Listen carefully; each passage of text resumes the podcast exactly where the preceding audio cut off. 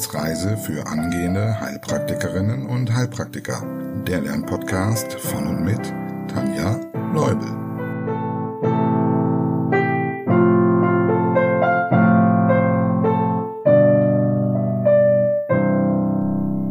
Hallo und herzlich willkommen zu Folge 30 auf unserer gemeinsamen Wissensreise.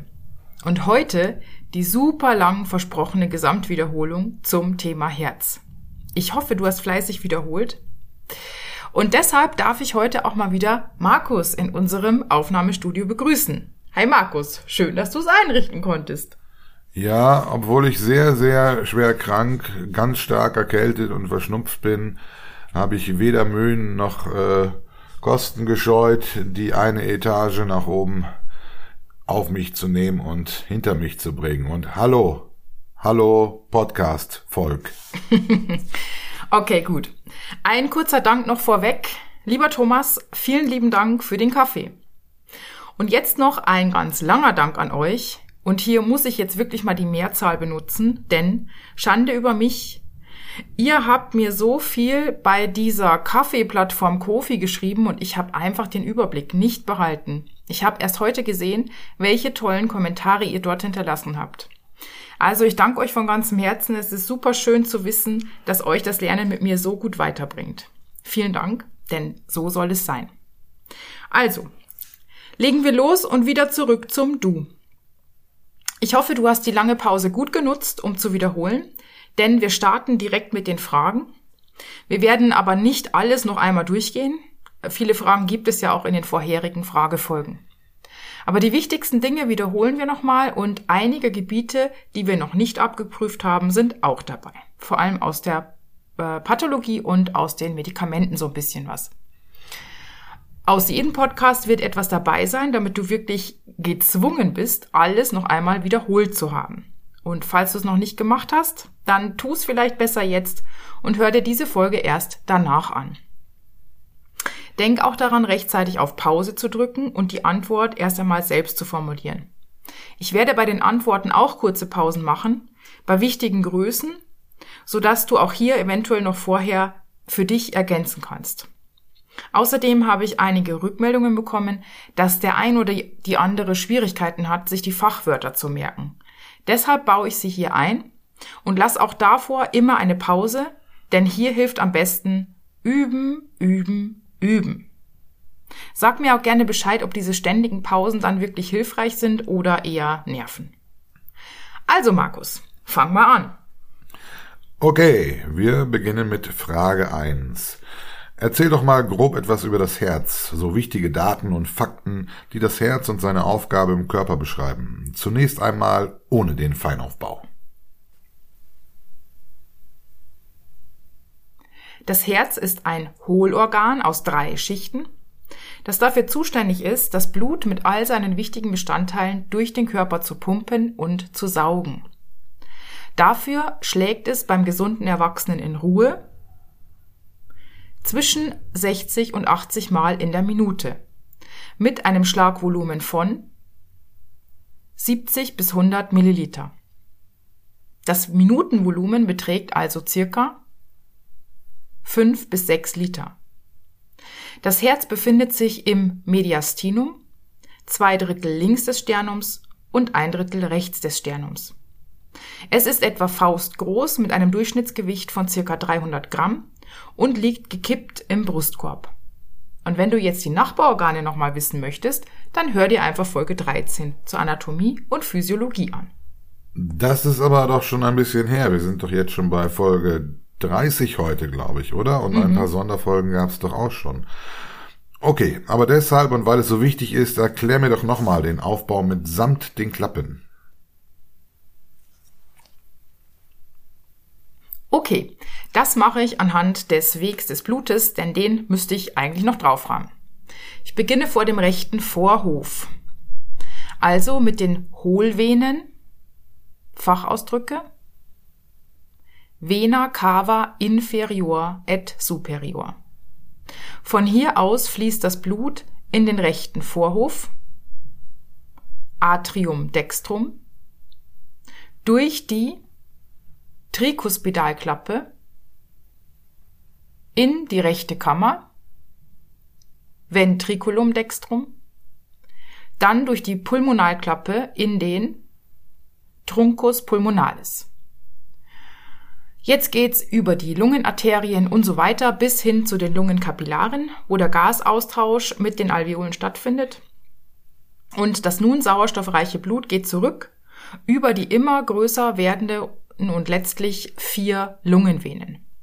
Diese münden in den linken Vorhof, Atrium sinistrum, von hier aus durch die Mitralklappe in die linke Kammer, Ventriculus sinister, um letztlich durch die Aortenklappe in den großen Körperkreislauf zu gelangen. Und wie wird das Herz versorgt? Direkt hinter der Aortenklappe entspringen aus der Aorta die rechte und linke Herzkranzarterie. Also mit Fachausdruck die Arteria coronaria dextra et sinistra. Diese verzweigen sich in immer kleiner werdende Arterien und Rami, die das Herz wie ein Spinnennetz umgeben und mit sauerstoffreichem Blut versorgen. Also das Peri- und das Myokard.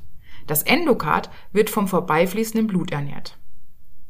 Gut, das soll mir mal so reichen. Aber eins hätte ich gerne noch. Was hat es mit den Herzohren auf sich? Die Herzohren mit Fachausdruck Auricula cordis, dextra et sinistra, sind jeweils Ausstülpungen der Vorhöfe. Es gibt zwei Punkte, weshalb wir sie kennen sollten. Zum einen ist es wichtig, die Gefahr der Trompenbildung zu kennen. Gerade am linken Herzohr kommt es gerne zu Verwirbelungen, wodurch insbesondere bei Patienten mit Vorhofflimmern Trompen entstehen können, die wiederum zum Hirnschlag führen können. Außerdem gibt es hier Fühler oder auch schön Rezeptoren, die die Dehnung der Herzwände messen und je nachdem, ob eine starke Dehnung vorliegt oder nicht, ANP ausschütten. Wenn also die Wand stark gedehnt ist, ist der logische Rückschluss, dass zu viel Volumen vom Herzen bewegt werden muss. Und dann wird das Hormon ANP, also das atriale natriuretische Peptid, ausgeschüttet. Dadurch wird die Niere veranlasst, mehr Natrium und damit auch Wasser auszuscheiden und somit sinkt die Belastung. Wir haben etwas von Systole und Diastole gelernt. Mal sehen, ob du noch unterscheiden kannst. Angenommen, die linke Kammer befindet sich in der Diastole. Entscheide bei allen vier Klappen mit den Fachbegriffen, ob sie geöffnet oder geschlossen ist. Okay, die Taschenklappen sind geschlossen, weil die Kammer ja gefüllt werden soll, also Blut drin bleiben soll. Das bedeutet, die Aorten und die Pulmonalklappe sind geschlossen.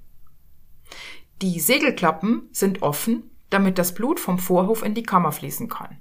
Also Mitral- und Trikuspidalklappe sind offen. Gut, das soll zur Anatomie und Physiologie reichen. Dafür gibt es ja auch schon eine Wiederholungsfolge. Gehen wir mal zur Pathologie und beginnen mit der Herzinsuffizienz. Welche Arten von Herzinsuffizienz unterscheidet man und was sind jeweils die Symptome? Es gibt die Linksherz, die Rechtsherz und die Globalinsuffizienz.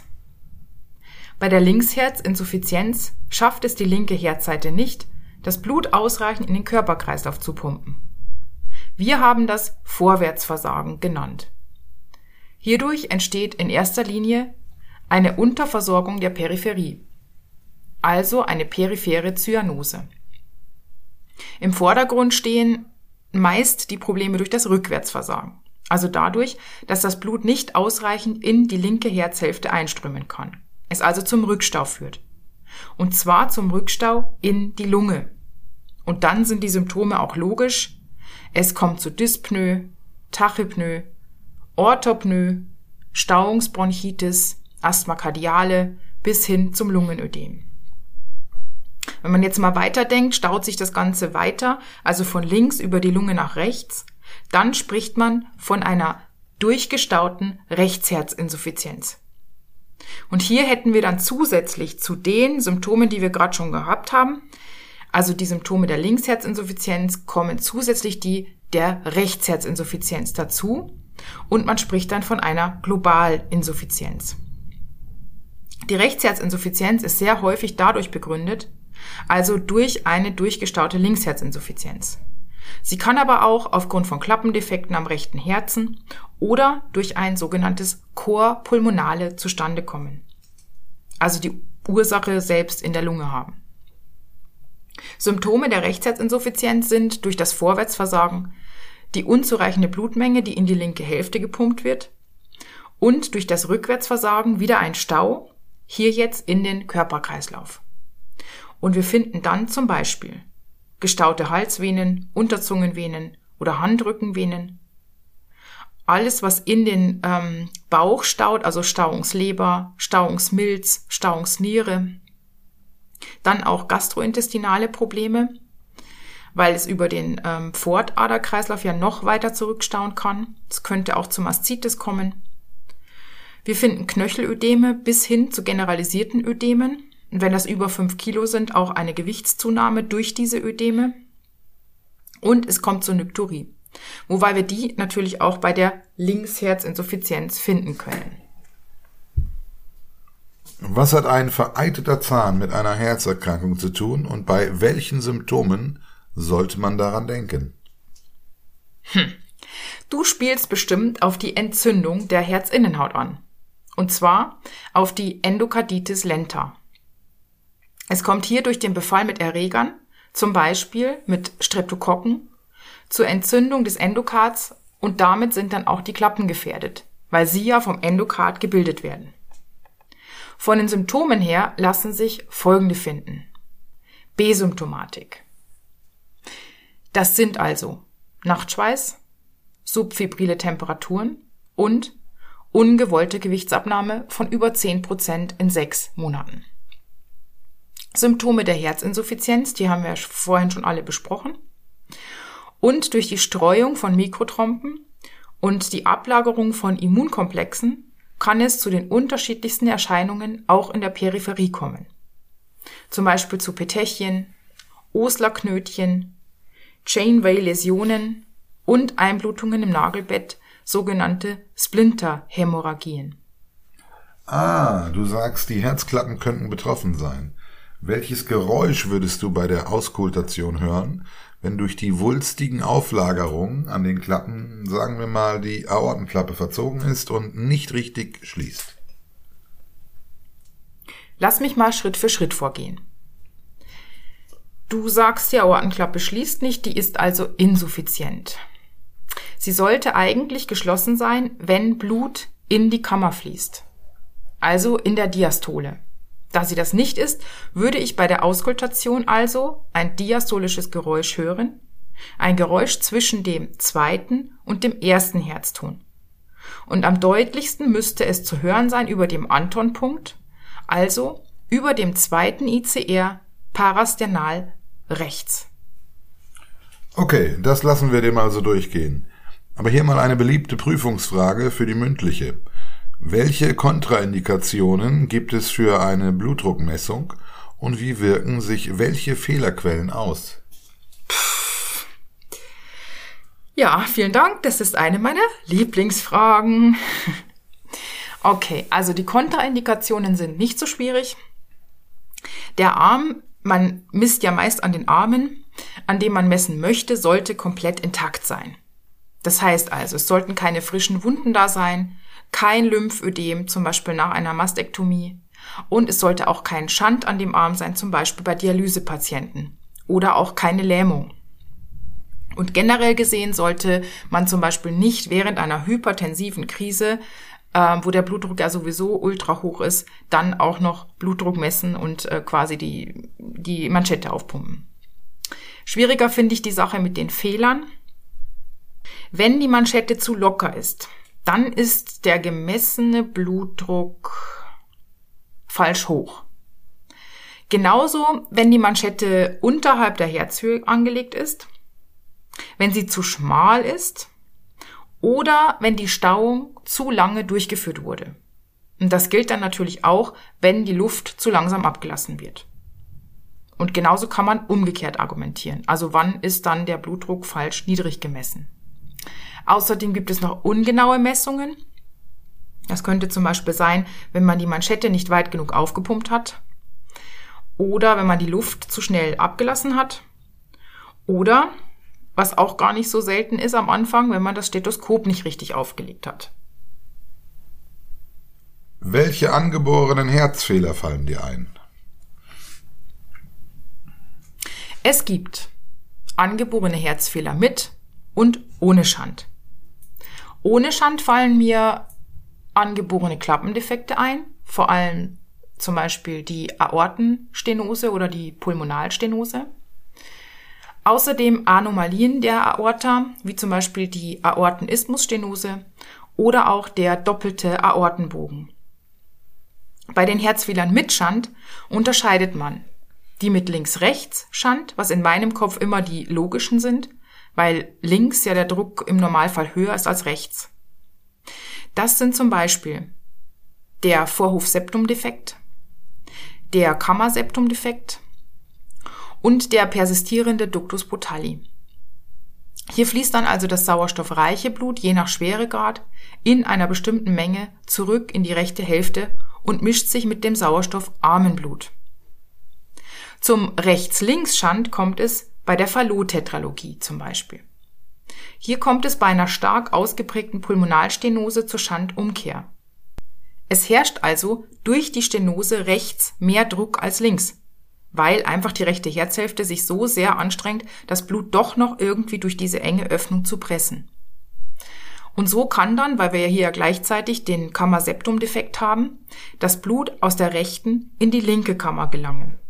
Das heißt, sauerstoffarmes Blut gelangt in die linke Kammer und so dann in den Körperkreislauf, was natürlich überhaupt nicht gut ist. Ein weiteres Beispiel für einen angeborenen Herzfehler mit Rechts-Links-Schand wäre die Transposition der großen Gefäße. Wobei, wenn du dich erinnerst, diese Kinder können nur überleben, wenn es eine Öffnung gibt, durch die diese beiden hier getrennten Kreisläufe verbunden werden also zum Beispiel einen persistierenden Ductus potalli. Welche Arten von Herzrhythmusstörungen unterscheidet man grob und was können jeweils Ursachen dafür sein? Es gibt die Tatsache, dass das Herz zu schnell schlägt, also Tachykardie. Zu langsam, also Bradykardie. Oder auch einfach zu unregelmäßig und dann meist mit Extrasystolen. Von Tachykardie spricht man bei einer Herzfrequenz von über 100 Schlägen pro Minute. Dies kann physiologisch auftreten, zum Beispiel bei Säuglingen und Kleinkindern. Die haben einfach höhere Frequenzen. Aber auch bei Erwachsenen während Anstrengungen, zum Beispiel beim Sport. Andere Ursachen können das Herz auch schneller schlagen lassen, zum Beispiel psychische Geschichten wie Angst, Panik, hormonelle Geschichten wie Hyperthyreose oder auch Mängel, also eine Hypokaliämie zum Beispiel. Auch die Anämie zählt hier rein, Allergien und Fieber. Und beim Fieber vielleicht nochmal eine kurze Wiederholung. Hier ist es ja normal, wenn das Herz schneller schlägt, nämlich, wie war das nochmal? Pro Grad Fiebererhöhung erhöht sich die Herzfrequenz um 10 Schläge pro Minute ungefähr. Wenn das nicht der Fall ist, würde man von einer relativen Bradykardie sprechen. Die Ursache für eine Tachykardie kann aber auch vom Herzen selbst ausgehen. Zum Beispiel bei einer KHK oder bei Herzinsuffizienz. Beim Vorhofflimmern ist die Frequenz so hoch und so unregelmäßig, dass sie normalerweise gar nicht mehr gemessen werden kann. Die Bradykardie liegt vor, wenn die Frequenz unter 60 Schlägen pro Minute aufweist. Das könnte auch wieder bei Sportlern der Fall sein, deren Herzmuskel ein höheres Schlagvolumen schafft, weil er einfach kräftiger ist und deshalb nicht so oft schlagen muss. Pathologisch finden wir die Bradykardie bei einer Hypothyreose, bei Hyperkaliämie, bei einer Hirndrucksteigerung und zum Beispiel bei Drogenabusus. Die relative Bradykardie haben wir eben schon mal erwähnt. Sie finden wir häufig bei Infektionskrankheiten wie zum Beispiel Typhus, Gelbfieber oder Brucellose. An intrakardialen Ursachen haben wir auch wieder KHK und Herzinsuffizienz, aber zum Beispiel auch eine Myokarditis, also der Muskel ist einfach nicht in der Lage, so schnell zu schlagen, oder ein defektes Erregungsleitungssystem. Hier wäre zum Beispiel das Sick-Sinus-Syndrom oder irgendein Block zu nennen, also zum Beispiel der AV-Block. Extrasystolen können viele Ursachen haben, die wir auch schon bei der Tachykardie gehört haben. Zum Beispiel ein zu hoher Kaffeekonsum, Einnahme von Medikamenten, Hyperthyreose und so weiter. Nun hast du so oft von KHK gesprochen. Was ist denn das und wie wirkt sich das aus? ja, gute Frage. KHK steht für koronare Herzerkrankung. Und die ist dadurch definiert, dass der Sauerstoffbedarf nicht adäquat durch das Sauerstoffangebot gedeckt wird. Die häufigste Ursache dafür ist die Atherosklerose. Und dann kommt es entweder zur asymptomatischen Unterversorgung, zum chronischen Koronarsyndrom, früher hat man da auch stabile Angina pectoris zugesagt, oder auch zum akuten Koronarsyndrom. Und hierzu zählt dann die sogenannte instabile Angina pectoris und der Herzinfarkt.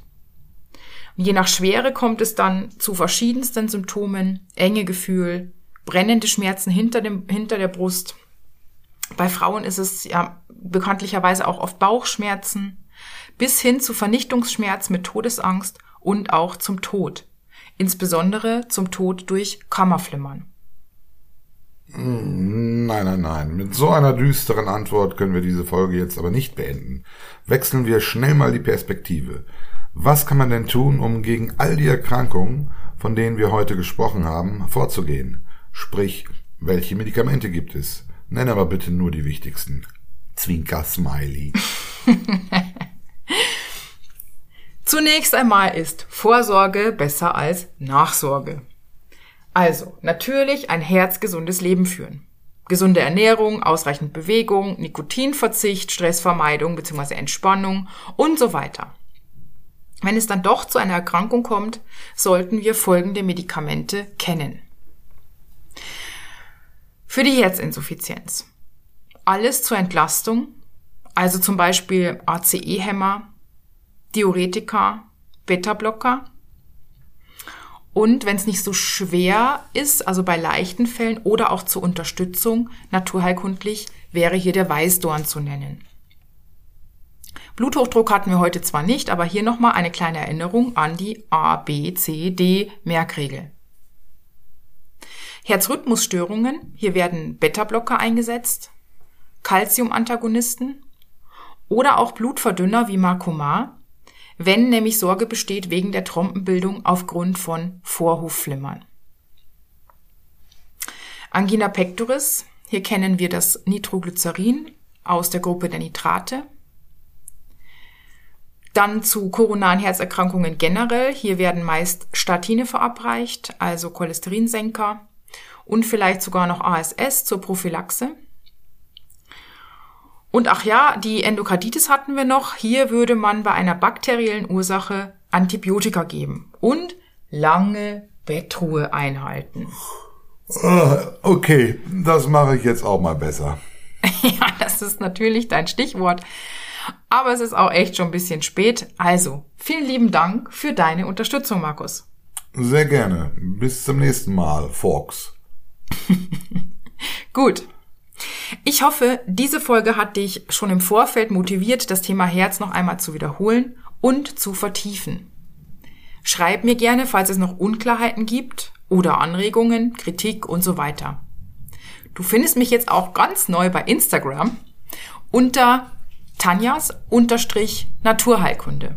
So ganz fit bin ich da zwar noch nicht, aber geplant ist, dass ich dort immer mal wieder kleine Fragen einbaue, um dich zu motivieren. Also schau gerne mal vorbei. Du kannst mich aber auch weiterhin über die üblichen Wege wie E-Mail oder Facebook erreichen. Und falls du vielleicht schon kurz vor der Prüfung stehst und gerne eine Einzelbetreuung hättest, dann melde dich doch auch. Denn dann überlegen wir zusammen, was sinnvoll und möglich ist. Ich freue mich auf die nächste Folge. Ich freue mich, dass du es bis hierhin durchgehalten hast. Ich freue mich auf ein völlig neues Kapitel, das uns erwarten wird. Ich freue mich natürlich auf eure Kommentare, E-Mails und so weiter. Und wie immer freue ich mich über einen Kaffee. Also, hab viel Spaß beim Lernen. Bis spätestens nächste Woche.